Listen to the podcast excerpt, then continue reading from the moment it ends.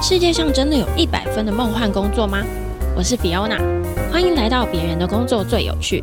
让我们一起探访各式各样的神奇工作和职涯 lifestyle，从别人的经验一起学习成长。嗨，大家好，我是 Fiona。我平常是 YouTube 的重度使用者，所以我今天超紧张，我有一种见明星的感觉。我今天邀请到的嘉宾是现在非常热门的 Podcast 节目制作人们的主持人，还有《九妹就是要对决》系列节目的制作人，欢迎 Ken。呃，大家好，哎，我觉得你这种介绍，我有点害羞，真的吗？ 哪有那么严重？见什么偶像 啊？想太多了。我们看 YouTube 的人就会觉得你们是电视里面走出来的人啊。好，谢谢。Podcast 没有我们后辈还在努力，Podcast 最近听到一些反馈，觉得啊，原来有人在听啊，真的，啊你们现在在排行榜很前面呢、欸没有啦。有吧？是你 没有在看排行榜吧？有我有在看 啦，但因为我们 YouTube 比较前， 不是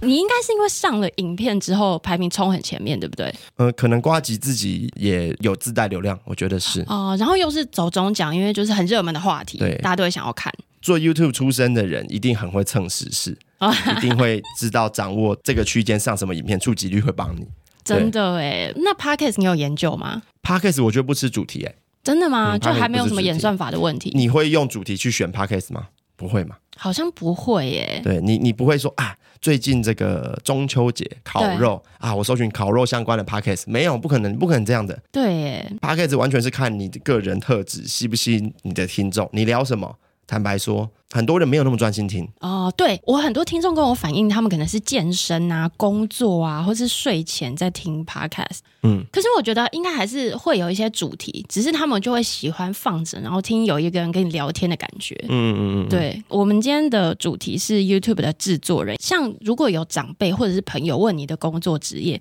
你通常会怎么介绍自己啊？哦，我跟你讲，最困难的是每次，呃，有时候填一些个人资料，对会要选军警或者什么，有没有哎选对职对业？对几乎都没有我们的选项，我都不知道我要选什么。 对啊但是我比较常说我是节目制作人，现在可以说是这个网络节目制作人，嗯，嗯、影片制作人，类似这样子。那你觉得制作人的任务包含哪些？就像你现在在做新媒体，你现嗯在主要是做九妹的频道，还有做其他频道吗？呃，常态的是，我之前也有帮有一些你不可能不知道，像那个有奇哥泽图哦，嗯、你可能不知道，我反对正就是有一个 YouTuber 叫奇哥，之前有帮他们弄，然后还有流氓，哦他，之前有访问蔡康永那个影片，对，嗯那个是我帮他弄的。哎是单集吗？呃，流氓通常是他自己负荷不来的气话，他嗯自己讲话，他当然那不需要找人帮忙。但是他如果有一些天马行空的，哇，他就是他想弄，但是他需要团队帮忙。这种时候就是我们这种人存在的意义，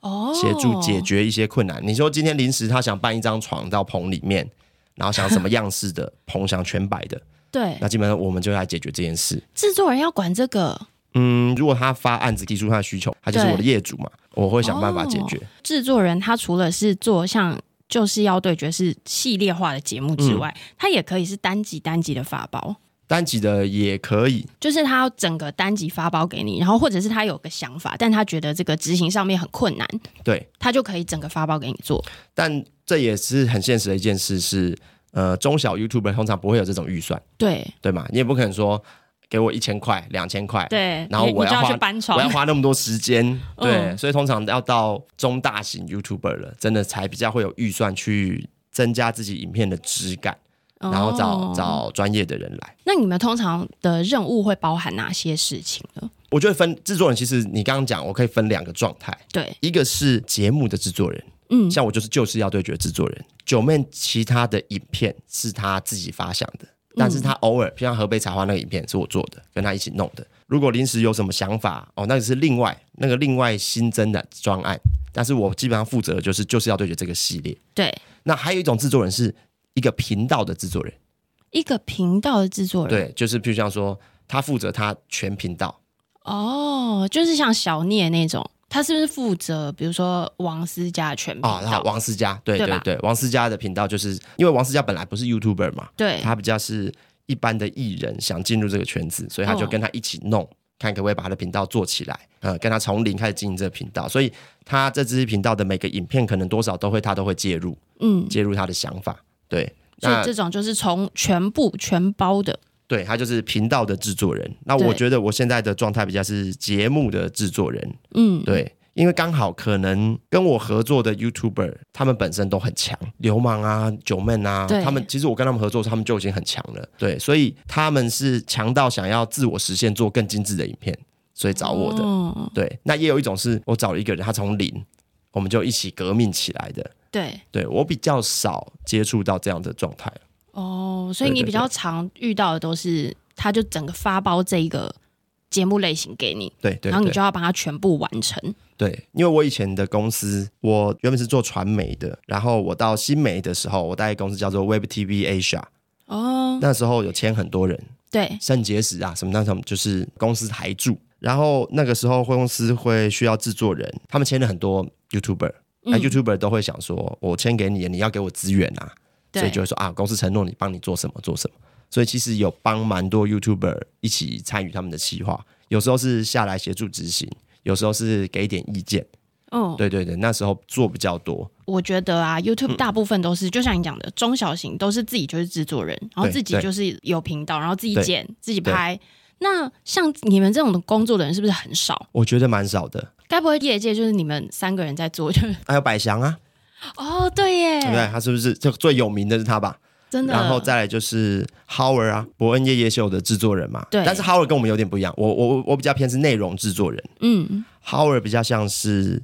他把节目做成一个商品去卖。哦，他基本上他不会插手内，他不会自己下来写本，他是找会写本的人找进来，嗯，跟你谈，跟你 deal 好，你要负责哪些工作，你把它做出来。他把人凑齐，对好像拍一个电影，他把导演、什么演员什么，他他凑齐。对对对，他他比较偏这种制作人。百祥应该也是比较偏内容制作人。其实制作人的任务，他除了内容型的，像你们这种，也有资源型的，就像嗯对 Howard 那一种。对，所以不管是你要走哪一个路线，其实都是可以的。可以，我有渐渐在学习 Howard 那一型的，因为我觉得他们那种型的好像比较赚得到钱。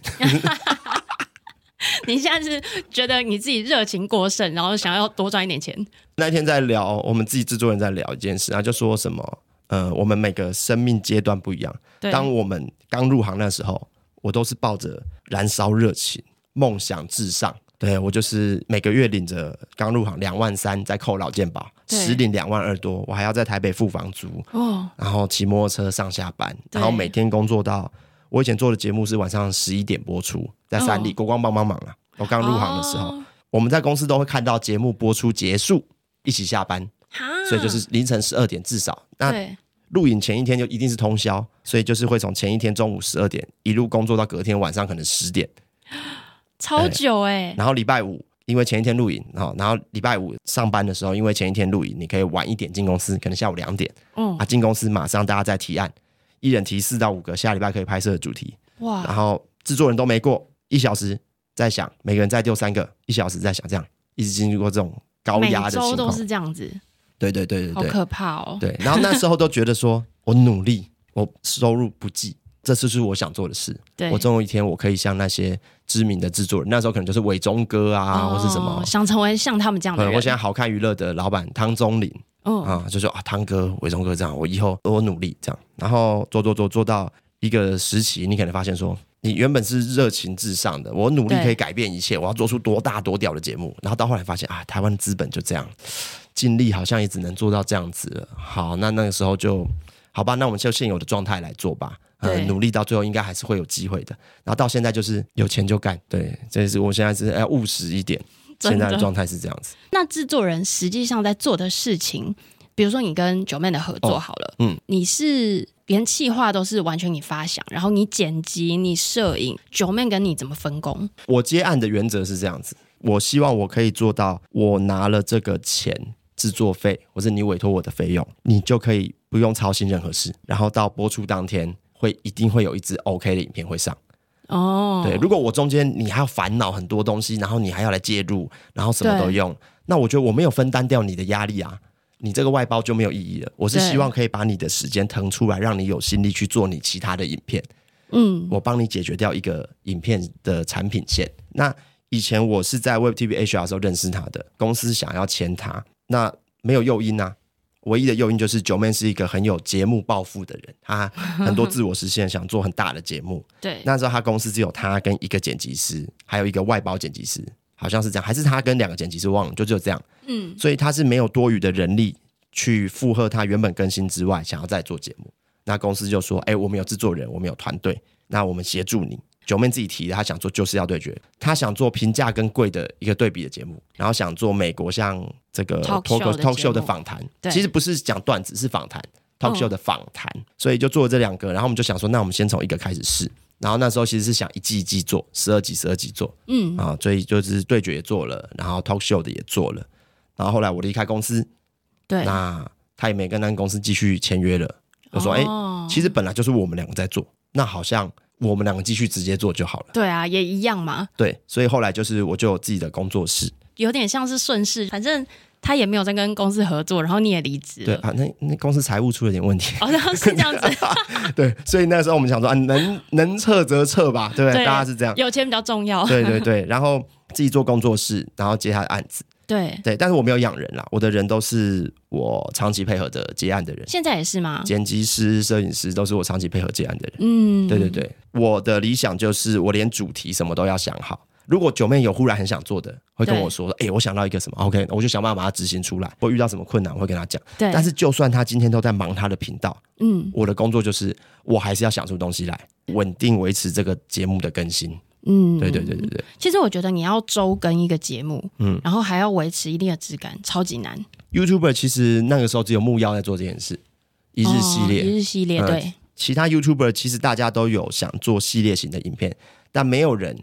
敢打包票或直接讲出去说，我每个礼拜一会更新，没或错，每个礼拜五会更新这个节目。真的。对，没有人做这件事情因。为像我心中第一个想到这种系列主题的，其实是蔡阿嘎，他有很多主题都是系列性，嗯可是他没有定期。对，我定期真的，所以我我跟瓜吉瓜吉来上我们的 podcast 聊到对一件事，就是说最佳节目奖的定义是什么？对，我才提出说，我觉得节目就是要系列化，因为这考验的是制作团队跟制作人系列化的能力。真的跟，如何维持它定频、定时间的播出，然后还听一听，觉得说好像有道理，因为节目就是金钟奖，你就是要抽四到六集去报名，对啊你，不能只报一集，对，因为你只报一集，那跟最佳影片有什么两样？嗯，对，然后我觉得明年可能他会调整，可能可对能但我觉得蛮有道理的啊，因为其实你真的要固定每周做一件事情，跟你可能花很长的时间筹备，然后子弹用力打在某一集里面，这是完全不同的事情哎、对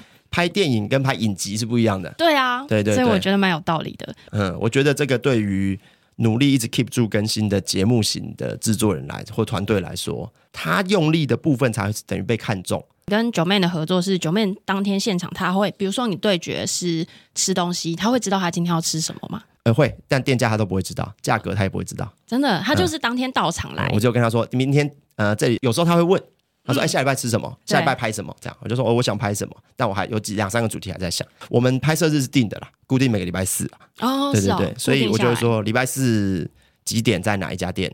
哎集啊合我们拍什么？来宾是谁？这样，现在对现在的做法是会跟他讲这样，那他也不会去问说价格什么，他不会去问。对细节什么她也不会因问，为我觉得 YouTuber 跟艺人有一个很大的差异是，艺人你告诉他情况越多，他表现越好。嗯，店家价格都让他讲，他会表演，他会演，对，他会哇怎么样哎、可是你让他完全没有脚本的去的时候，他不知道怎么演戏，不知道怎么表演，怎么反应。嗯可是 YouTuber 不是，YouTuber 很吃真实反应。如果我今天整他，或是我今天给他吃一个呃鲱鱼罐头或什么的，对，我让他第二次效果一定很差。真的，所所以他有们，所有的 YouTube 都是这样吗？我觉得大部分是，真的哦，嗯，因为 YouTuber 接受的表演的训练跟经验，我觉得跟艺人有一点不一样。大家红起来也都是因为那个频道很真实，所以对受到关注。 对，所以你要他讲唯心之论，我觉得 YouTuber 是比较难的。卫星之论，就这件事很很烂，硬要讲好，或是很好硬要讲烂，对，我觉得会有一个违和感。所以九妹当天什么都不知道，她就是只要到场，嗯然后你就会，因为你是话外音嘛，对你就会直接告诉他们。我们本来也没有预设我要一直讲话啦，可是哦因为这个节目只有他跟来宾还有我的情况下，对我要保持他的真实，那资讯就只能由我来讲，哦，不然的话，以电视节目就会再发一个助理主持人来，让他准备资讯，然后在那边讲，就很没必要啊。嗯，对啊，因为这个成本又会拉高，我要多调一个人力的时间。对所以其实我的工作是讲一些呃我查到的资讯，其实最主要是这样，所以我不太会啊、有了后来可能玩开了啊，大家会有时候会讲讲干话，但是我的介入程度其实没有百祥这么高。对，嗯，我但是他也不露脸啊，只是他他跟主持人的互动是蛮重要的。因为有时候开场是百祥开场，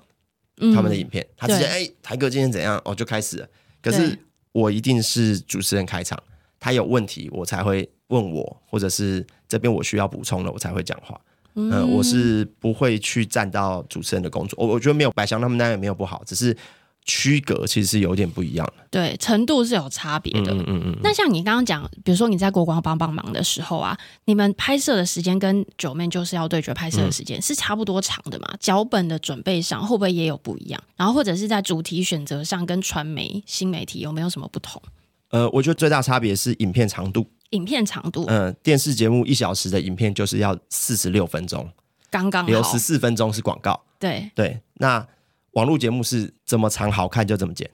哦这个计划我拍完十分钟好看就剪十分钟，十五分钟就剪十五分钟。对其实我觉得这样更好，因为很多时候电视节目你会发现一件事哦，呃，广告完还会播一段前面一点点对的衔接，为什么？因为时长不够，才要补那个时间，嗯还要回缩一点点，从他讲那个笑话反应开始。对，嗯，那这是因为他的片长有一点不够，哦 嗯，很多时候是这个情况，对，或者是每一段结束还放下一小段的那个小预告，哦预告下一段有很好笑的东西。其实很多时候都是因为时常在妥协内容，嗯、但是网络节目就就不需要。然后你说尺度，呃，现在开始有黄标什么也也一样，但就是差不多，电视节目有更严格一点了，而且他们要过的关卡比较多，嗯，制作人过了，编审要过，对，哦什么要过，要过好几关，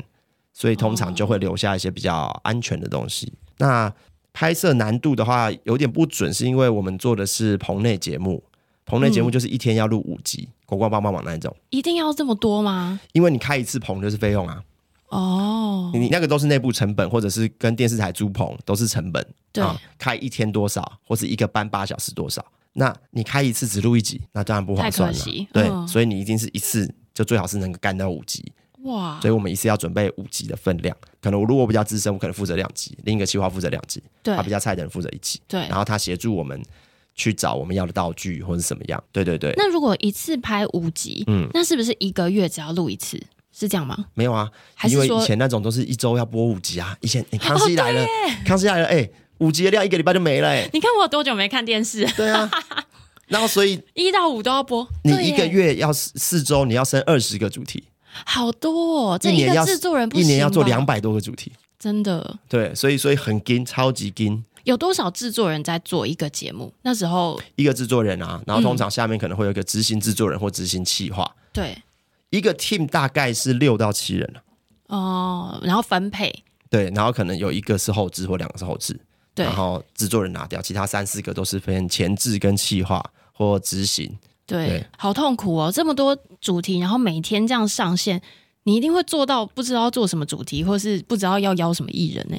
我觉得我现在能够做到每一周就是要对着更新，就是被那时候训练起来的。对，就是想节目计划这件事啊，不是说我现在在开会，我们来想或是讲得出来，而是对你平常你就要把雷达一直开着。今天发生一件事，哎，这可以做。所以我很常在坐车看到外面的招牌或者新闻，讲某一家店怎么样。哦，好啊，白饭之乱好了对，啊，因为吃白饭不够，那我是不是要做白饭的对决马？就是上你想你要从身边所有的事情去找，嗯啊，今天出了一件什么事？哎，这可不可以拍啊？哦最最近发生什么？哎，这个是不是可以转换成另外一种对决？这些就是在以前想主题的时候训练出来的。以前我们想主题就是，呃，我会看到每一个新闻，都要求自己说。每一个东西我能不能想一起计划？好难哦，任何新闻哦，任何新闻。今天警察因为酒驾怎样对抓了什么？或是哎什么车祸新闻也是吗？呃任何就是我我看到的标题或者是杂志翻到某一页，我在想说，这可以做成细化吗？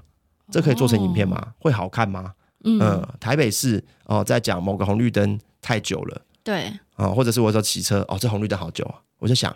红绿灯九十秒或两分钟的时间，我可以完成什么事？如果可以哦，在斑马线做一个什么挑战，对因为趁着红灯的时候，或者是你可以完成一道料理，是不哦是一个计划？你随时都在想这些事情。所以你其实没有下班时间，因为你随时都在想，然后你想了，你是记手机里面嘛？对我手机有备忘录，有很多有的没的，可以做不能做的。你都手机超重，要哎、都放在里面真的，还我有备份云端，你有备份我备哦份云端。超级重要。那如果是录影时间也有差吗？我们外景对外景好了，如果你是好录一集访谈，像九 man show 这种，对上国光帮帮忙这种，就是在棚棚内内一的起访谈，其实差不多一集的时间录的时时长其实差不多。差不。多的，嗯，但是你如果是以外景节目，呃，时尚玩家对，跟就是要对决，嗯，时尚玩家花的时间更多。真的，嗯，我们比较讲求团队小效率，所以我们会希望去这家餐厅一次就会把食物的外观很漂亮拍掉，对，主持人介绍的部部分也拍掉，那一个小时内把它结束掉。可是像时尚玩家他们那种，甚至是看景就一天了，因为团队大嘛，哦然后主持人真是下来拍一天，主持人不要让他现场等你拍那些食物，主持人就可以直接走。是哦，你可能在另外一天或另外再找时间，你再来把食物漂亮的特写拍掉。再补拍完这样，对对对对对，它是讲究到这样子，其实还是有落差的啦，还是不有太有一样有，投入的人力跟时间都不一样。真的。那如果以你自己是新媒体制作人，嗯，你觉得你在判断这个影片的主题会不会中的这件准确度是高的吗？诶，我觉得算高，算高，嗯，我觉得算有点把握。这样就是要对决，其实每一集出来，我大概都有个底。哦，真的吗？嗯，然后如果我们很常会马上九面讯息我或讯息他，就是诶，状况不对，这一集的流量不应该这么低，就跟你们预期的不同，对，或者这一集流量超乎预期的好，对有可能。对也是有这样的状况的。有有有有有有也是会有，对，哦但大部分我们觉得会中的主题八九不离十啦，什么主题一定会中啊？譬如像跟时事有关的、嗯，话题人物有关的，然后还有平民小吃，平民小吃对哦，，就像什么说鸡，排那种的，如果你吃很高冷的食物，呃，法式法菜，对流量一定没有比咸酥鸡跟炸鸡好。哦，嗯大家比较炸有共感，炸鸡的对决，就算没有很贵的，它流量还是会比法式法菜好。所以那反而不是说那个东西一定要多奢华奢华一定中了主题哦。以台湾人来说啊，对和牛有关的，就会中，呃，理论上中的比例很高。譬如像说，哦我们做的寿喜烧和牛的、铁板烧和牛的，对，就是做几只就是几只百万。嗯，大家就很喜欢吃和牛，然后也很喜很欢喜日本欢料理，我觉得也很喜欢看和牛，为什么？和牛很会激发食欲，你不觉得吗？我其实也会看和牛，可是像我自己吃和牛的感觉，我就会觉得它好太油油，我只能吃几片啊，我根本不能吃太多。但是你不会吃完回家到半夜想到说，哇，还是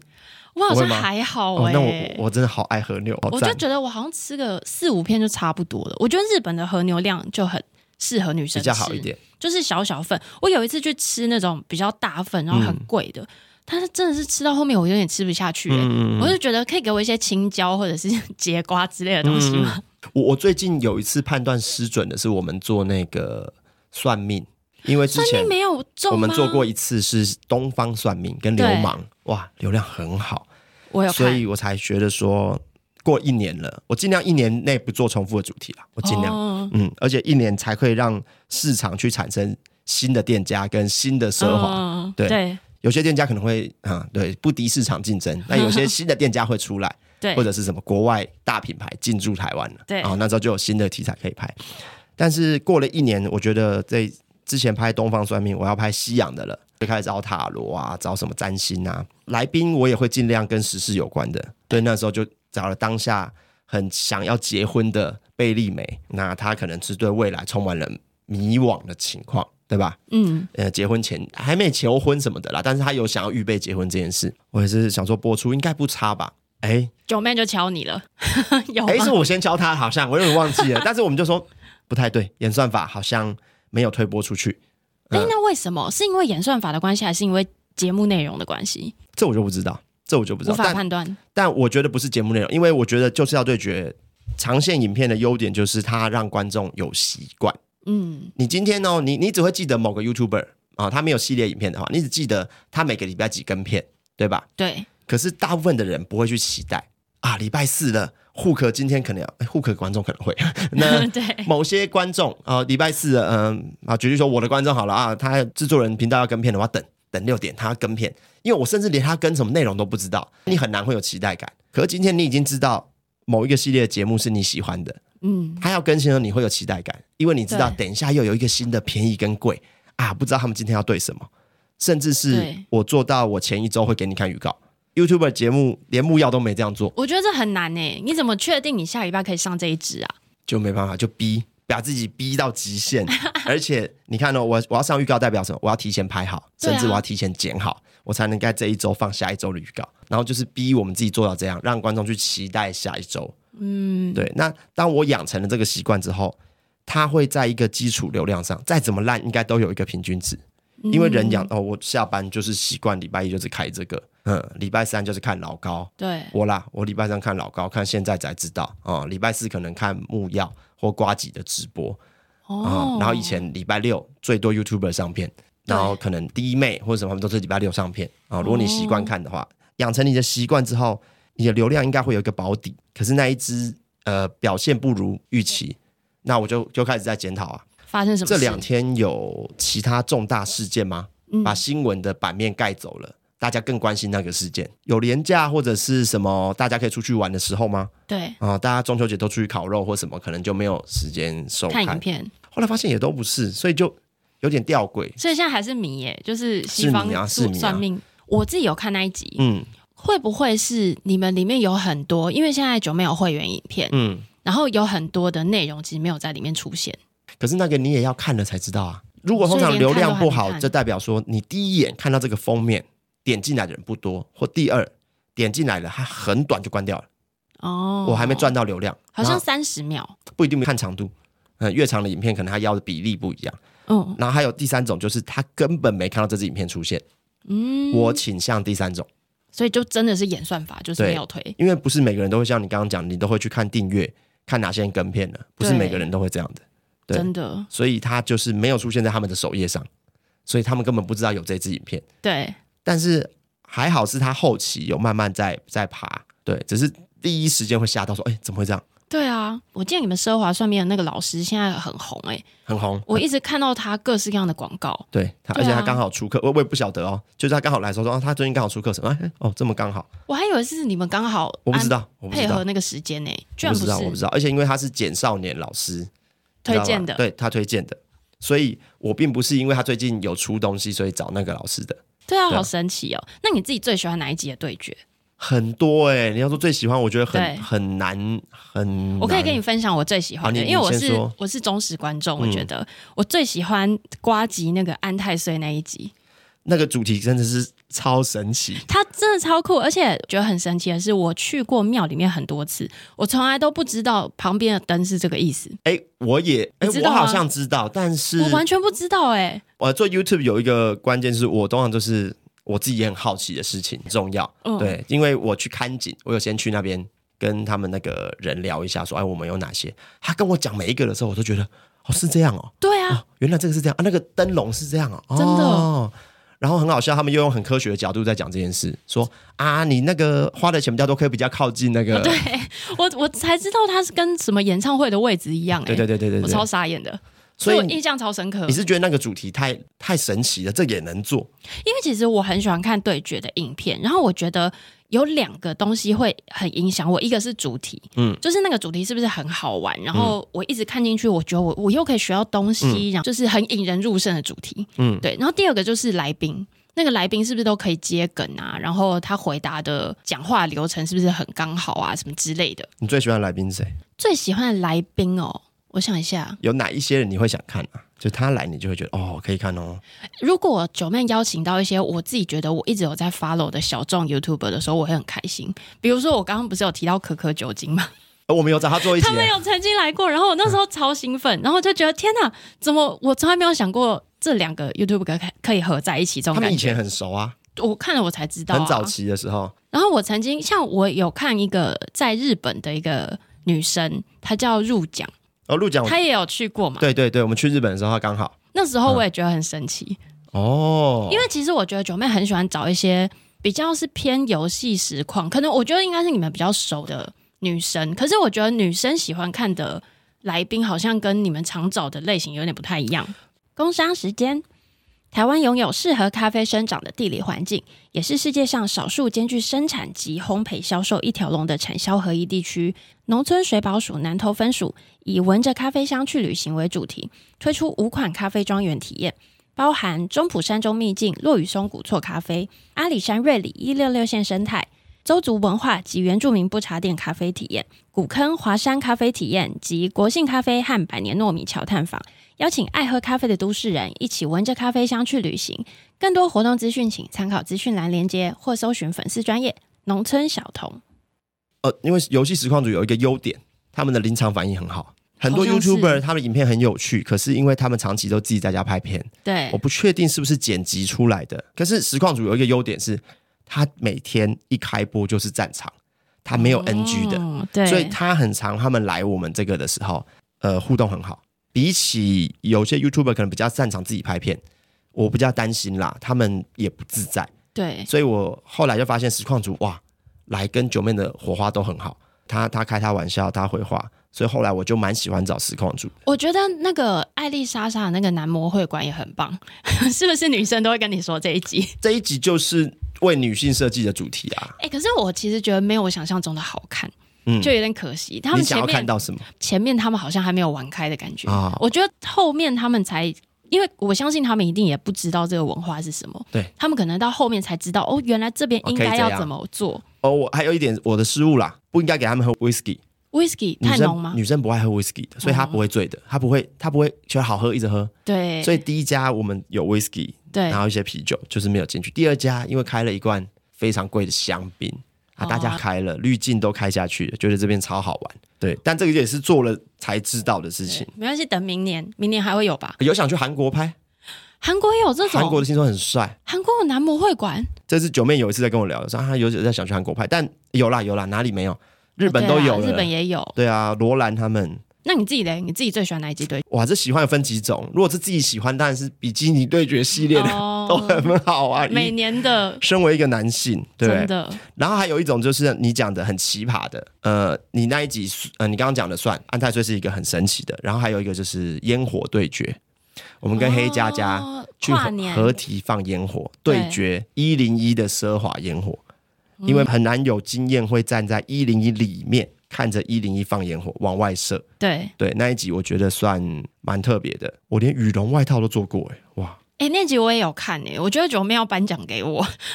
哎、你真的很猛哎、啊那个农历七月的系列的我都还蛮喜欢的。哦。我知道，好像什么棺材对决，棺材，还有那个纸扎那一集，我好像也有看诶、纸扎的 PS 五哎，哇塞，超酷！还有纸扎的哈雷机车，那个蛮酷的。呃，那那个是呃，完全到了我另外一个不同的产业，完全想说哇，这可以做到这样子。那一集还有塔位，哦，呃，去看不同的地方塔位为什么贵或便宜。然后最近一期是灵车，所以我们做了四年的中元节都有做不同的系列。所以你其实每年你会跟着节气做主题诶、这个就是在帮助你想细化，对你把你的细化都变成系列化，就是要对的是一个系列。我又在里面分成过年会有过年，每年黑尾鱼季会有黑尾鱼的，每年夏天会有比基尼的，你对再去细分自己，因为一年要更新至少五十二集，对，这不是一个很小的想气化的数量，所以你让自己这样会帮助自己去消化掉一些气化。真的。所以你的灵感就是无时无刻，你就是从你的手机里面找这样。也不是说都一定找得出来啦，但就是像最近，我觉得最今天上的棒球场的也是蛮神奇的。其实这个最理想，我想拍的是，譬如像台北的很老、比较旧的棒球场，造价包多少？对决东京巨蛋，哦，我直接去看两个棒球场的差异。其实这个是我们最想以这个主题来说最切合的，对对。但是因为这个有各种时间压力嘛，成本考量嘛，对那啊，可是嘿有理多会，对啊，所以我就找到这一集的卖点了。这一集我如果去乐天球场拍各种价位的座位，但是我有李多惠，绝对会中。那它就多一个看点，那就 OK。所哦以在想计划的时候会想这个本身主题强不强，来宾强不强，或者里面有蹭到一个时事。像有一集我们之前有发生一个社会案件是 KTV 吵架泼火锅吧，哦，有，刚好那个礼拜一我们上火锅对决，运气超好。那是刚好的，对，然后全部人都说哇塞，九妹流量鬼才啊，怎超么猛。怎么可能提前知道这 件事？前一阵子也有一集啊，前一阵子我看哪一集，也是有一个新闻，然后我们有刚好踩到哦，炸鸡炸鸡台式炸鸡对决，因为 Toys 他 哦其的炸鸡，就在那个事件的后两天，我上片了，好猛、哦！观众说。天呐，九妹这是怎样？说公那个剪辑师一定是爆肝。我说没有没有，那个原本就排了，上周预告都放了。 哎、踩到这种超爽的、对啊，踩到这种流量流量红利超级爽，所以那个时候正在红的，他那个演算法一定超猛，对不对？因为很多人在搜寻炸鸡，啊、因为大家都一定会想到看你们相关的影片，对那它就变成一个超级关键的搜索名词。我还有拍一个证件照这一集，这个是很前面的集数，因为那个时候政府在颁布说要换新身份证，哦，对耶，我预期下半年会有一波拍证件照的风潮，所以我要先拍。我拍到时候很多人会去查拍证件照的事情的时候，我的影片就会被搜搜索到。那个时候是这样子预期的，就后来没换，哦，嗯， 真 的 对吧？政府那个后来对，好没有像换。出包了，后来没换，所以就没有做到。那你有拍过一些你觉得拍出来跟想象不一样，或是你觉得不够好，会有这种状况吗？但是你又马上要 on 档上了，你通常会怎么处理这种状况？比想象不够好哦。对啊，通常是你会很要求这件事情，还是说九妹会跟你讨论？我觉得九妹蛮信任我的专业的，嗯，对对对，我觉得她是会在时间跟成果上面去妥协的人。我比较不一样，我比较完美主义，可能会纠结很久。可是对她来说，她比较是，我觉得她比较有创业家的精神，她的执行力比较强，她觉得东西有出去才有意义。如果我们纠结很久，举例他好哦更了，想要维持周更这件事。我可能是准备好了才想出手，而他不是他，我一直出手，慢慢每一次都让自己越来越强。哦他的角度是这样，所以我对印象很深刻的是，如果是他做了一个东京看房的系列，如果是我，我就会先找很懂的人把他都研究透彻了。对啊，可能已经花了我半年一年 了。我觉得我是一个日本房市的专家，我才敢来做。可是九妹刚做的时候，因为她刚开始认识这个日本的房地产嘛，对台湾她有相对熟悉的，一定会有酸民嘛。嗯有些人他可能也在那边自产啦，有些人他比较懂日本，他就酸。可是九妹有一集，他就回应，他就说没关系，我知道很多人觉得我不够懂，怎么会来做这个？放心，我迟早会弄懂它。哦他在每一次做事情的时候，去让自己变得更懂、更理解。其实对这很像一个实境秀，你一直在成长。他是这个路线的人，真的，我跟你比较像，可是我觉得我们应该要跟九妹学习，因为你真的越做才会越好。我之前有一集节目就讲过这件事情，真的不可以，好像要一百分钟对才不可出能的手，不行。世界上没有完美这种事、对，啊，而且你看现在市场改变那么快，而且我们也没有聪明到用空想会知道对预测。像他们边做边发现问题去解决，这比我较觉得重这要个。是比较实际的。没对，错所以这个是我我有在跟他学习的。对，嗯我觉得他这一点真的蛮厉害。他想做什么，他真的很快就会去做、去执真行的，而且他是超级工作狂。我认识他以前，我以为我是工作狂，对， 结果我认识他之后才发现，我根本就是一个懒惰的人。 真的还假的？他是呃，举例哦，一个礼拜可能我们固定一天拍摄，嗯如果是礼拜四，然后有一次我因为某些原因就改到礼拜三拍摄了，对那礼拜四是空出来了嘛，我就想说啊，礼拜三拍完，礼拜四我是不是可以废一下？对啊，对休假然后他不是，他拍完他就想，那明天空出来了，我明天要拍什么？他就开始在想，他就想到说啊，好像之前去拍算命的时候有聊到说台积电怎样怎样，那现在过半年了。对是不是明天刚好有空去拍一个回访？说老师啊，现在台积电怎样了？到底准不准？回访看当时算命的这样，他就想到，他就跟我说，哎、啊那个老师可以帮我问一下吗？啊，我有 line，我就问了，他个人就去拍了，所以他真的闲不下来哎，他不会让自己时间是空闲。他不但会想要休息嘛，或者觉得压力很大。我觉得可能对他来说这就是休息吧。喜欢聊天的人就有聊天补充能量，对，喜欢工作的人，喜欢产出内容的人，他就是这样，所以这是他的成功。对，真的嗯但是我觉得我可能复制不了，这太看个性了。嗯对，这是他的人格特质才能做到的事情。真的，如果是你像很完美主义，你遇到这种状况，你会很痛苦。我很痛苦，对啊，呃，做出来的东西，我觉得，哎呀，不到我的这个一百分的时候，我会很痛苦。对，那你怎么办？我最近在学习，就是苹果做的晶片都有容错率了， 我不可能完美到那。我最近在学习这件事，学习接受有一些不完美的状对况。嗯对对对，而且你纠结没有意义，那是沉没成本。对啊，嗯，下一次再搞。我可能算今年哦，才很认真要想要学习这件事，尤其是在我跟 Howard 聊过访谈之后，对我，觉得他很有这种品管的观念。嗯，举例，我们做一集节目好了，如果第一集我觉得录了不够有趣，天哪，我会觉得是不是我准备的不够好，我哪个环节不够思虑更更缜密一点，我人力分配不够好。可是 Howard 他那时候他们做一个节目叫 Feature。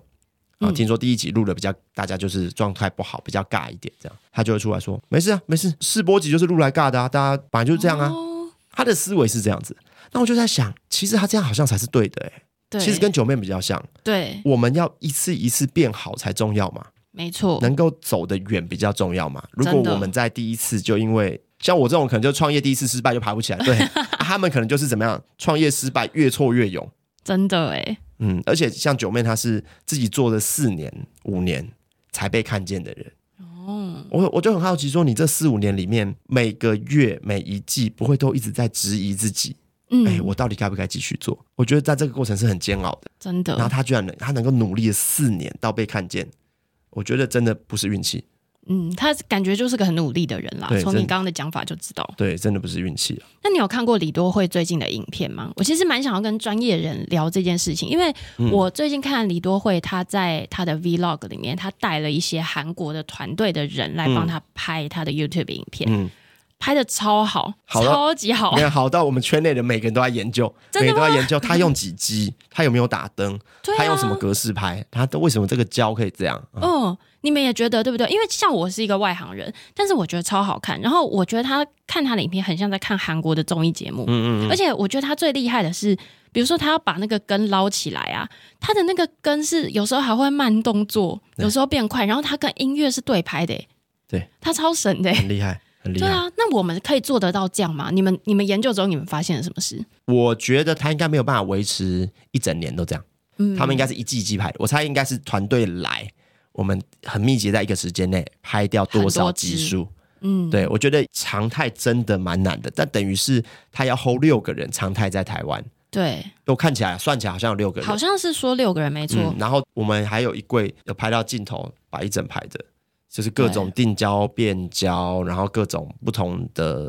场景适合的镜头都有。然后一定也不是大家看起来这么简单，嗯他们也有很可能是像我讲的是另外一个时间去拍产品特写，哦，嗯不另外是同抓时处理对，的，另外抓一个时间，或者是他们更早去。对，像我们发现他们拍的手法跟我们很不一样，看起来他们没有打灯，看起来，因为像嗯哎但我们去餐厅，我就很在意餐厅的光不好、黄的怎样，所以我都会打灯。对， YouTube 很少做这件事啦，但哦是、真的嗯，但就是要对，基本上都会希望打灯。可是李多慧的影片，我感觉比较像是，呃，你知道相机有分成叫弱档，嗯手机有弱档，就是它的后置的宽容值很高，就档案会比较大，它哦记录了这个曝光值啊，各种数据记录的比较满，哦对，对所以你可以后置把它拉回来或怎么样，很多后置的一个宽容性。那我们感觉它就是完全靠非常强的调色，把 RAW 档或是什么 HLG 哦，我不知道是不是这样的，好像有也是这种档案格式，就是宽容值比较高，去调色，然后把它很多调到对的位置。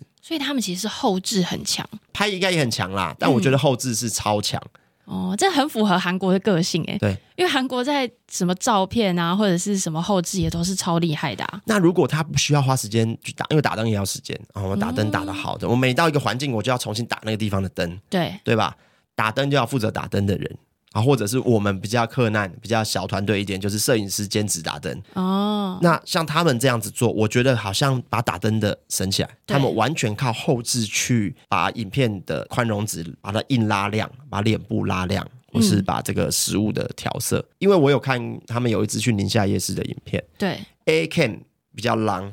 比较远，很明显就是没有打灯啊。嗯，可是另外一机拍正面，哇，人好亮哦，然后食物好漂亮，诶对，我就觉得很奇怪，所以我就觉得应该是他们后置调色非常厉害。哦，那对我们是做得到这件事的，对不对？呃，很简单，就是每个环节都要专门的人啊。我觉得调色应该不是剪辑同一个人啦。那你像电影的话，配乐是专门为了影片写的嘛？我觉得应该对没有做到这样，但是通常要有一个导演。像我是制作人，我就不是导演，嗯，导演是很会负责画面美感的。哦，他是他那个所以你感觉他是有导演的，我觉得是有每一个转场，他光他在跑步哦，他就会跑的过程里面跳过不同的街景，哒哒哒哒对哒，那个都是事前都设计好的，甚至连设计的时候就设想到音乐下去设计对，他要的画面。我觉得可以做，但就是很难常态。像我觉得九妹应该已经算是很顶的高品质的节目。那他们是，比如说他带六个人，嗯，你平常是几个人的团队在拍？三个，哦，我加两个摄影，所以他多一倍。对他光这个人就多一倍，嗯，而且可能每一个都是跟我有差不多经验的人，甚至比我更多。对，而且感很有觉可能他搞不好都是真的在做应该韩是国综艺节目的人啊。他们可能就是学影像出身的，因为我不是，哦，对，啊，你不是哦，我不是我不是还以为你是本科的， 不是，我是土木工程。啊，你是土木工 程，很多人问我说：“哎，那你大学念什么？”我说：“我不 知道，我不也知道想。讲。”没有，我是真的也忘了我大学念什么，但是我是从制作公司学起来的啦。 嗯，对对对，那也有的人是直接就做新媒体，这有点对不太一样。对，就是还是有经过制作公司的训练，但我对于画面的训练也确实还没有到那些导演的水准。感觉他们真的是太像综艺节目的那种分镜啊、音乐啊对，真的有可能是同一批人。呃，我觉得肯定是，肯啊定是，嗯，但是我可以预期他们那种节目的后置应该也是很久。其实，比如说我们要周更啊，或者是一般素人的频道，应该很难到这种程度。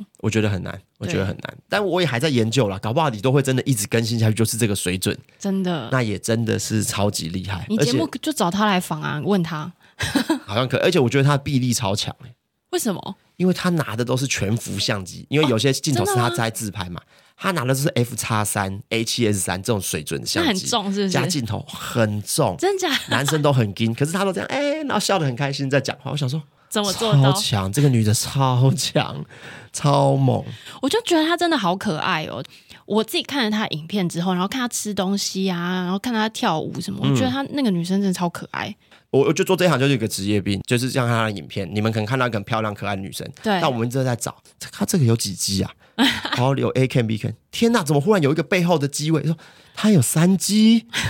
天哪，她有四肌，哎，然后开始她在算，怎么看不到她的麦？哎，那他们用什么方式收音？用泵吗？可是声音很干净哦，那代表说他们的声音音轨还是用录音室处理过的哦、还不是说直接录完。如果是这样，很有可能。然后像我们看很多整人影片，对都会在想是谁的 吧，是哪里怎样吧？嗯，不可能，怎么可能刚好撞出这种效果？只是对啊，看节目很很没有办法轻松享受。没有办法融入诶、对对对对对对你们来讲是工作。对对那你是什么时候开始？因为你有自己的 YouTube 频道嘛，对，你原本就喜欢当幕后的人，还是说你其实本来就想要走到幕前？我觉得我大学的时候是很想做幕前的，因嗯为我大学在学校就是那种。土木工程的时候，嗯，对，但是都没念书，那在 干嘛？主主持什么校园歌唱比赛啦，哦搞营队啦，每天都在搞那些东西。对我那时候是觉得在台上，或者是你被人家关注的时候，嗯，你有感到快乐。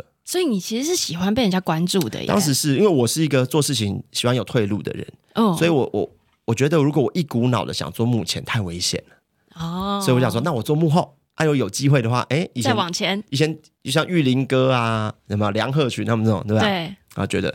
然后我就觉得说好，那我先进去做电视的幕后好了。哦，那我也蛮喜欢搞想那些有的没的啦，我觉得也蛮好玩的，就做。那我边做的时候，我发现一件事，就是我比起那些适合做幕前的人，我差太远了。真的，嗯，我觉得哇，人家怎么讲，怎么怎么这么好笑？那时候就是觉得被比下去了，就是说、嗯我应该不适合做幕前。嗯，人家那个很能言善道、很会主持的人、很会搞笑的人，应该是像那样。你是说你在传媒的时候有这个想法？嗯嗯哦嗯，在制作公司的时候就觉得说，嗯，可能那些艺人太强了，这样。对，那我觉得，哎，专心做幕后，那也有一些制作人，我们可以仰望的对象说，啊，如果变成他们那样，对好像也不错啊。所以其实刚开始做节目的时候就没有，渐渐没有这个念头，嗯，然后就真的蛮认真做幕后的。对，但是刚好到了一个时间点，可能 YouTube 刚好就是喜欢你这么素的一个状态，因为很多艺人很会表演，来做 YouTuber 不见得会成功对，。大家喜欢看真实的人设，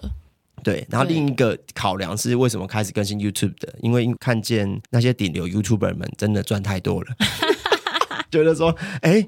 好像应该要做一下 YouTube，偶尔接接小叶配也好，真的太对重要了。对，不然我现在做节目，我很难再多一个节目案子嘛，因为我的体力有限，我时间有限。但是嗯对如果多接一个叶配，感觉应该是可以的，真的，就觉得想试试看。而且因为刚好也不是有设计性的把我的制作人投放，真的不是设计过的，是当时的剪辑师，就因为我刚好讲了什么话，对，他就想要把我对话做一个后置，可是又不知道怎么做，就去我脸书刷了一个我的头像，哦然后写制作人。后来又发现制作人的字打就跟一般的字一样很无聊，嗯帮就你改成换一颗个痣字。但是呢，我又没有痣，所以他在我的图头上面加了一个痣，对，对，然后就变成制作人了，这误打误撞的。但也因为这样子。观众随着这个就是要对决 IP 的累积，对观众对制作人这个人有一点印象，我觉得有你就比趁势而起，有比从零做容易啦，也试试看而已啦。对啊，但我觉得主业还是做节目啦。因为嗯坦白讲，就像我刚刚跟你分享的，我自认是没有像九妹她那种做影片的这个我觉得不需要这么努力也哦，可不以。需要这么拼，是不是因为？其实 YouTube 有很多类型啊，我嗯觉得也有很多人是，比如说他一个月更一支，哦但是大家很喜欢看他的影片，哦其实也有这种类型的创懂作懂者，懂，对我我意思是我没有把我做频道的目标放的那么远大，哦百万 YouTuber 两百五十万订阅哦，我没有没有把目标做的那么远大，我对觉得能够就是八十万，订阅数倒还好，但我觉得每个月如果可以自己有多个三五万块，嗯，好，可以再高一点，多个五多个十万块，可以让我这个做自己想做的事，对，甚至好是很好的兼职，我想要把我的时间买回来。譬如像说，哦我每次自己去找店家，自己去看景，我对请企划或请助理来协助我做一些我耗时间的事，对，我也许就能多接几个节目，嗯，嗯，或者是我也许就能够呃多一些其他的想法，对，甚至是我也许就多一些耍废的时间。买玩具啊，对睡觉啊，对，所以我现在的理想是这样，就是因为我们有做 podcast 嘛，对，然后做 YouTube，然后有做这个节目。我的本职啊，其实我赚最多还是我接做节目这制件作事人情的。这对，件事情，那希望三个都可以有一个我请人或是怎么样，可以同时辅助到这三个。对，那我也会轻松很多。然后我也可以，嗯我也在学着怎么样同时做很多件事。嗯对。那你在做 YouTube 跟做 Podcast 的频道，就是你自嗯己的频道、哦，你在制作上有什么不同吗？你怎么看待 Podcast 这个平台？我们 podcast 其实我不是制作人，我们有请呃两个比较年轻的小朋友。当制作人，对，所就以是你们他那年轻的小朋友帮三个制作人做他们的 podcast 对节目，所以我就真说的我们是表演者，在这一个节目里面，当对然我们会忍不住爱出意见，没有错，就忍不住 说我觉得不行吧，通常应该怎么样？但主持人或表演者本来就也会出意见了，哦就以我以面对以前电视台的主持人，他们也会出意见。对，对那所以在那个情况下，我们尽量不插手，我觉得。对也这个也是在学习容错率这件事情。嗯你不让他们犯错，他们就不会成长。所以不要每次都用我的想法为主，而且我也老了，他们可能二十几岁，他们更贴近新生代的这个网络生态。对对，所以其实我们的制作人是他们，嗯，然后他们会想说要仿谁，要仿谁啊？我认识就我问，小聂对认识就小聂问，谁认识就谁问。对，那只是刚好我们这方面的资源比较多，因为对我们在业界认识的人比较多。嗯嗯，所以我在那边的心态其实是一个表演者，不是制作人。哦，对，所以其实我蛮放松的，坦白讲，这样很好吧？因为那压力不在我身上嘛，对啊，主题不好啊，我们直接检讨处理就好。有时 候我觉得事情全都掌握在我身上，我压力就很大了。你为什么会开始做 podcast 这个平台？其实是因为我觉得我在镜头前面讲话不自在，不够自然。嗯，我觉得九妹跟我对话，我不在镜头前，OK。对然后当我试着想要拍拍一些 vlog 或是 YouTube 影片的时候，我发现我对镜头讲话的时候，我的 CPU 的运转只剩下可能原本的四成不到。哦，所以你那我想要练习对吗？我想要先用很自在的方式表达我的思维。那那时候想到就说啊，还有我的时间有限，所以我也没办法很大量的拍影片来把我逼到一个正常的状态。对那后来想什么情形啊、呃什么样的事情可以做到这件事，然后就聊到说，那我们来做 podcast，然后三个刚好就是制作人嘛，对对，就算我们看待的事情不是影片圈的事情，可能也会有其他观点，呃对，用做影片的角度在看待这个世界，嗯，所以就开始练习做 podcast，而且我们刚开始还是每个礼拜都会 re 稿、哦，真我们三的，个聊天而已，我们可能礼拜可能礼拜六或礼拜天要录音，我对们可能礼拜四或五会线上。三个人，然后加上那两个制作人说：“哎、对这一拜想聊什么主题？好，啊这个主题我有什么故事？我有什么像像以前我做电视节目这样这样蕊，对，然后他故事列出来，然后问这个啊，你你你讲，我讲对这样子，连录故事都会蕊哦，我大概讲一下，这样说蕊蛮细这的欸。故事你有得讲吗？这故事一一开始是这样，对嗯然后后来慢慢演变，哦演变到、呃，我觉得不用准备那么那么细啊、哦就是你看一下题目说哦，有啦，这些可以聊，他就这样。然后到现在是已经可以放松到像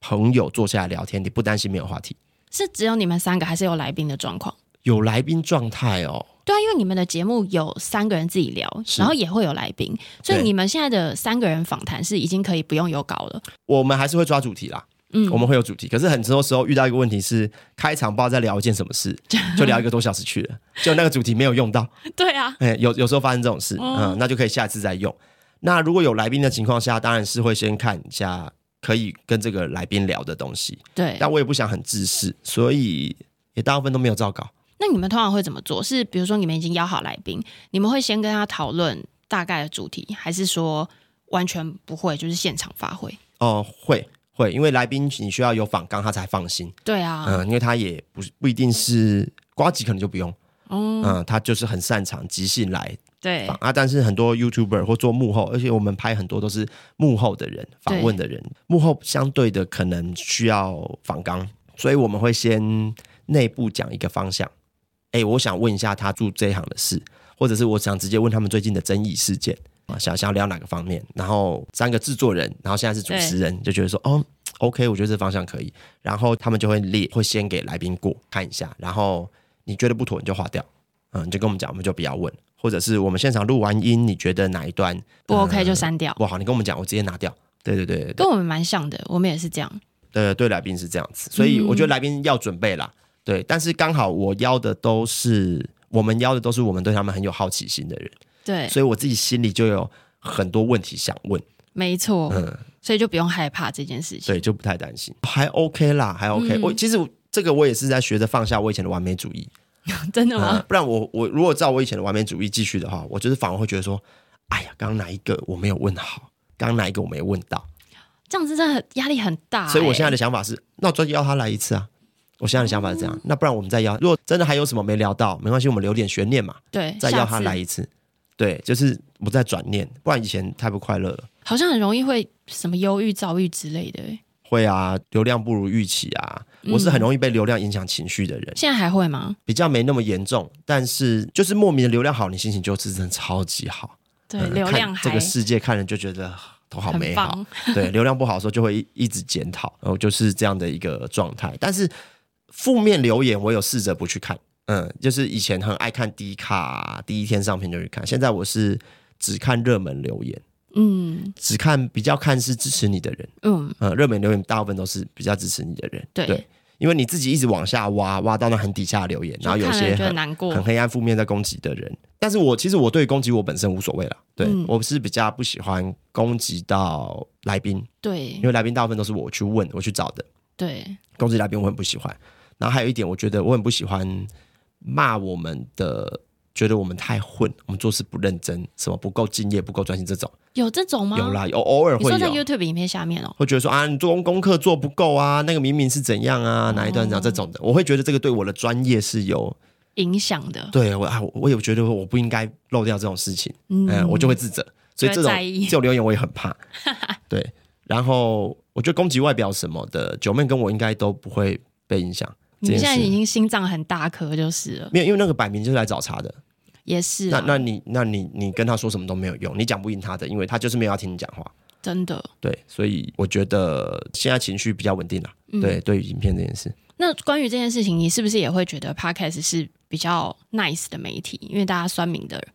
所攻以击酸得民比很例少低， 不是是酸民不知道要去哪里留言。因为真的找不到留言的地 方，连我自己都想说，哎、我到底要去哪里留言啊？然后不知道哪里给星这样。 吵架吵不起来，因为他不能回复那一则留言。可是其实我我们刚开始都觉得这是坏事，就是有时候他在鼓励我们，我们好想要回复，啊可是你就找不到回复的地方，结果你反而觉得这是优点。 哦，我想一下啊，对啊，我觉得我目前能够保持蛮正能量的是，因为偶尔可能像我前一阵子回家啊、发现我妈啊还有我的这些亲戚的表兄弟姐妹，很多人都有听我们的 podcast。对，那就觉得哇，好被正能量鼓励哦。然后因为从业的关系，所以很多其他 YouTuber 的幕后或者九妹的摄影师、剪辑师也很很多也都有在听。然后他们给你反馈的时候，你就会觉得哇很开心。哇，有人在听我们讲话、对对对对，然后还有像有时坐电车，小聂说他也是坐电车，反正司机也是说哦，那他有在听这个这样子。我觉得这些的正能量就很有帮助到我们创作这件事情。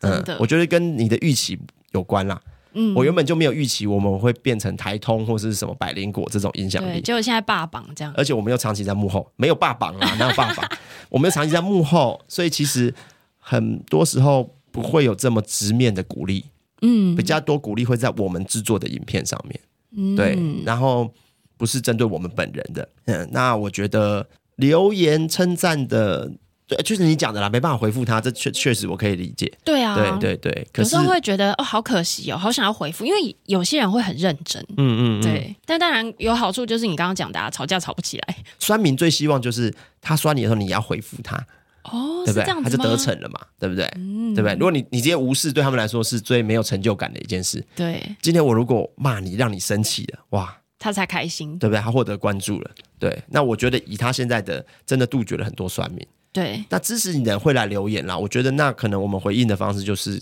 在影片里面讲啊，在对这个录音里面去讲。对，录音啊、IG 之类的，对，我觉得哦，IG IG，对，也是一个方法嘛。对对对，我发现 Podcast 跟 IG 的重叠率很高诶、欸真的使用吗？族群，嗯，就是 Podcast 很容易帮助到 IG 成长，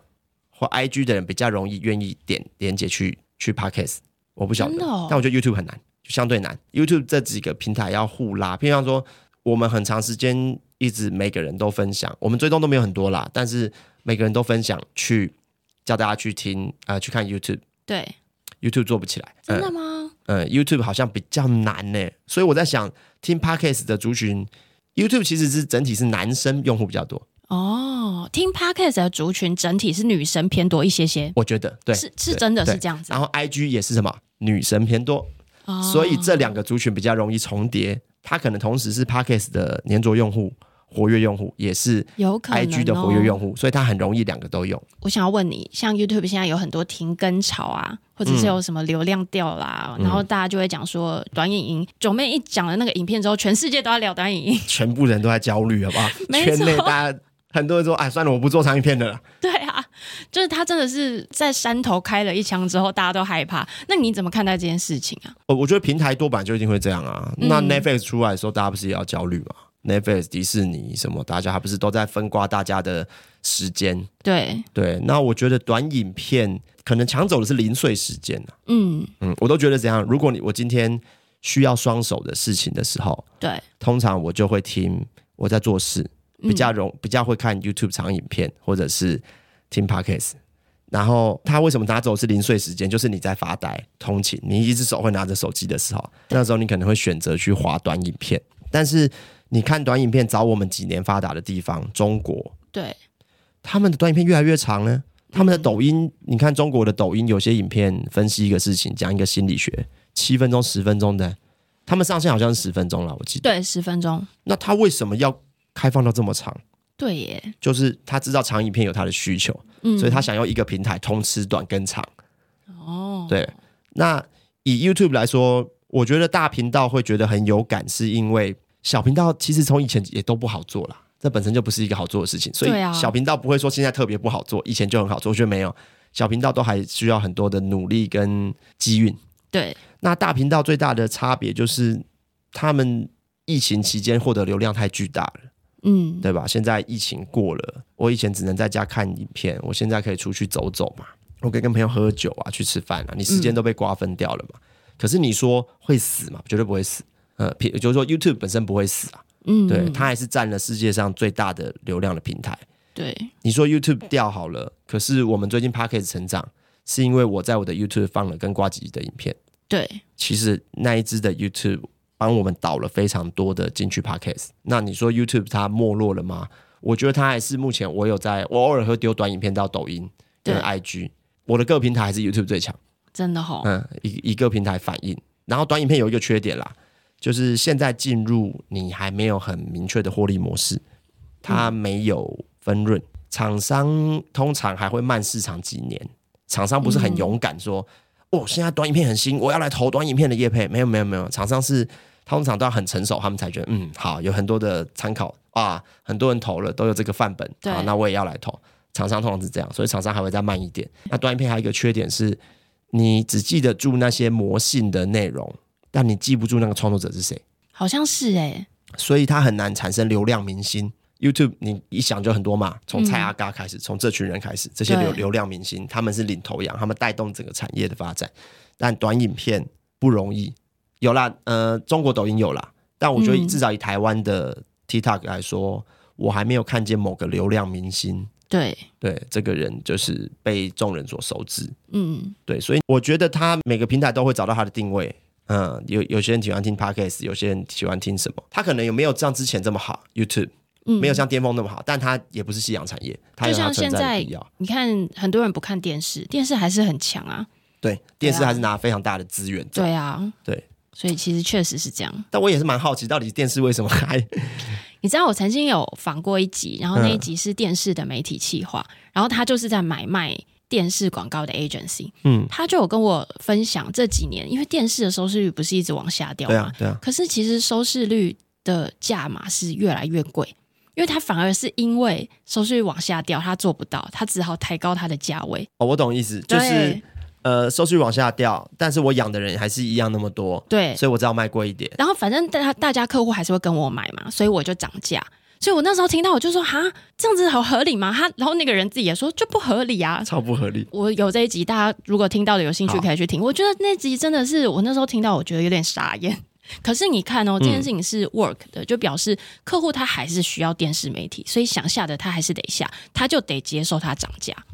但我觉得是不知道现在的消费族群可能还是会看电视的人，我猜应该是四五十岁以上吧。我觉得年纪真的稍微大一点了，嗯，嗯，那而且现在的强档也变成新闻频道，一定还是强档，然后再来我，我我觉得应该就会是那种乡土剧。哦，连续剧，对，那乡土剧的族群本来很强的，就是那种四十五加，哎，确实剧是 YouTuber 取代不了的一个类型，对啊因为它成本太高了。嗯嗯 y o u t u b e r 我们可以做每周更新的节目，有人敢对做连续 剧吗？ 没有，每个礼拜都更新一集连续剧，那没 有办法。好可怕哦，我看我听想到都吓，浑身冒汗， 真的。想到都吓死。所以你看，这群人已经很猛嘞、他宣布停更，现在才宣布停更，我觉得他们已经很非常猛啊，强很非猛，常做强戏剧很不吃香。真的，嗯，因为我觉得应该说我们看的剧太多了，嗯，所以你现在要编出一个剧本，让我们猜不到，很不容易。很容易猜到，又会觉得哦，这好无聊。对对对，对而且很难我觉得一个人他的阅历有限，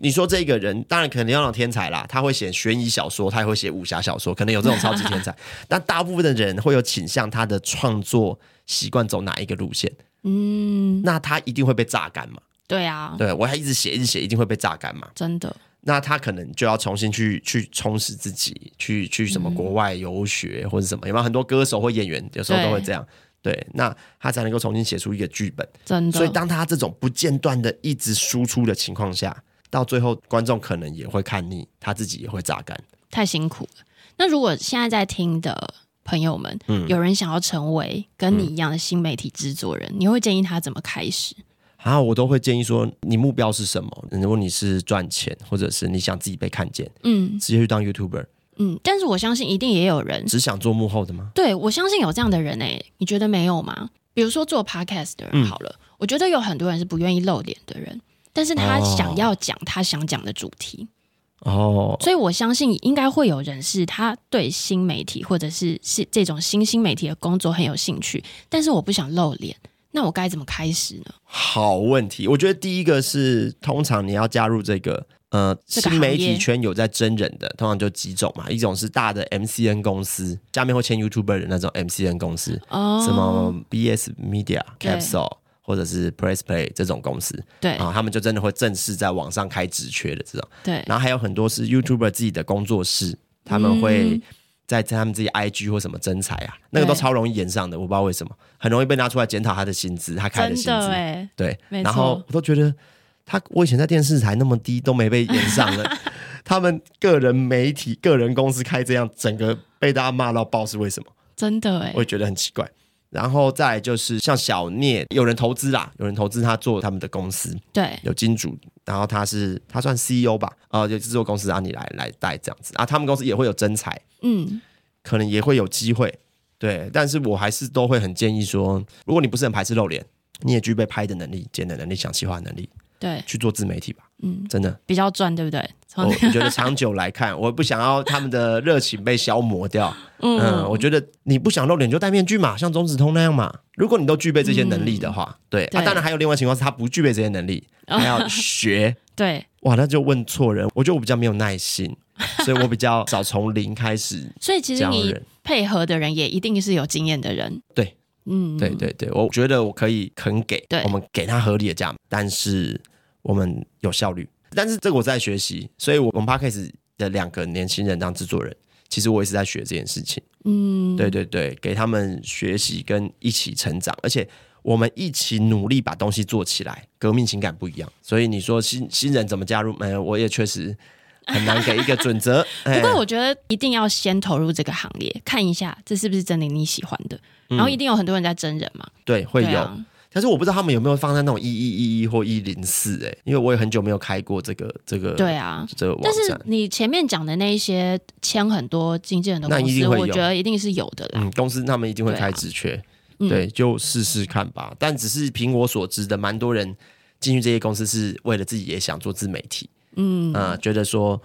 不要从零开始这么困难。对对所以最终其实你还是会建议他们走自媒体的道路。我这样听起来也怪，好像很不鼓励人家做幕后。 我只是说，如果你是为了赚钱啊，如果你是觉得嗯做、以为做幕后很赚，还有做新媒体很赚钱的话，对，其实是目前的人比较赚钱啦。那你真的肯定你对做影像这件事非常有热情，非常非常热情。但我必未必讲句实在话，做影像最有热情的人，最愿意牺牲那些人是做电影那一群人。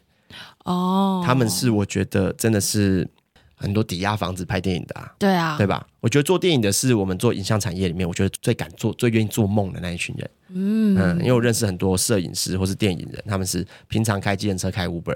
为了要维，真的为了让自己呃可以维持这个产在这个产业对，里我也面。想做电影的梦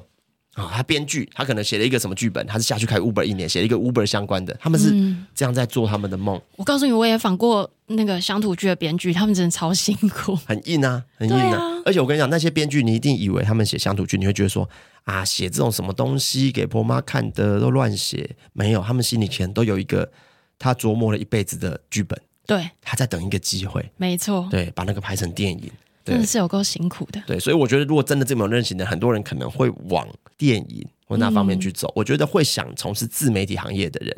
大部分不会只想做幕后，他也是有一个自媒体的梦。对，或者是他想要达成的目标都有可能。我觉得就是给大家一个参考啦，嗯就是如果你们对做 YouTube 或者是这种新兴产业的工作、自媒体的工作有兴趣的话，那你们可以考虑看看，你们可以先从哪个地方开始。多关注你喜欢的 YouTuber 吧，对，喜欢他的们创作者他，们要真才就会抛。没错。那你最后有什么想要跟大家讲的话吗？请大家多花一点时间看长影 片。大家如果有看到什么很奢华或贵的、不可思议的餐点或是什么对，请私讯到制作人的 IG 说：“哎、我发现一组很贵的大肠包小肠哦，拜托，我超很需想要要这找个。 大强包小强对的奢我华版我刚刚说了嘛，小吃流量最好，哦，所以所以我有个小吃的 list 啊真的啊，臭豆腐做了什么做了什么做了什么啊，有些是还一直都没找到。对，还有奢华猪血糕，也请请私讯我好吗？请大家我们集体的这个来创作出，就是要对决。对对对，请你们提供好不好？好，我帮你放那个资讯栏，就是大家有什么想法都可以直接去找 Ken 来讲。对对对，我帮你做出来。没错，谢谢今天 Ken 来，然后跟我们分享很多 YouTube 幕后的花絮。哎，对啊，还有我们制作人们也有一个 podcast，对，一起放好了。我们这个常青频道，哎你做多久？你做多久了？ 我大概去年中一年快一年半，但是哪有常 podcast 青算久啦，一是年半吧？这个产业还也好才啦两年吧。两三年比较，这两三年，对嗯我们很需要去别的频道来让大家认识我们。各个频道都想要邀请你。 没有没有没有，这是然后我们就是三个男生讲干话，然后会讲一些媒体产业的秘辛啊，大家可以打发时间来听一下。对他们常常会找不同频道的制作人呃来对聊。我有希望优先听听幕后的声音啦。对啊，所以如果有兴趣的人，或是你真的对这个职业有兴趣的人，其实也可以直接去听他们节目，他们讲很多幕后的东西。对，嗯嗯嗯，对对对，那今天就谢谢 Ken 来，哎、谢谢谢谢你，大家拜拜。拜拜。如果你喜欢我们的内容，欢迎订阅《别人的工作最有趣》，并分享给你的朋友们。也可以在 FB 和 IG 搜寻“别人的工作最有趣”，找到我的账号。非常期待大家的回复，拜拜。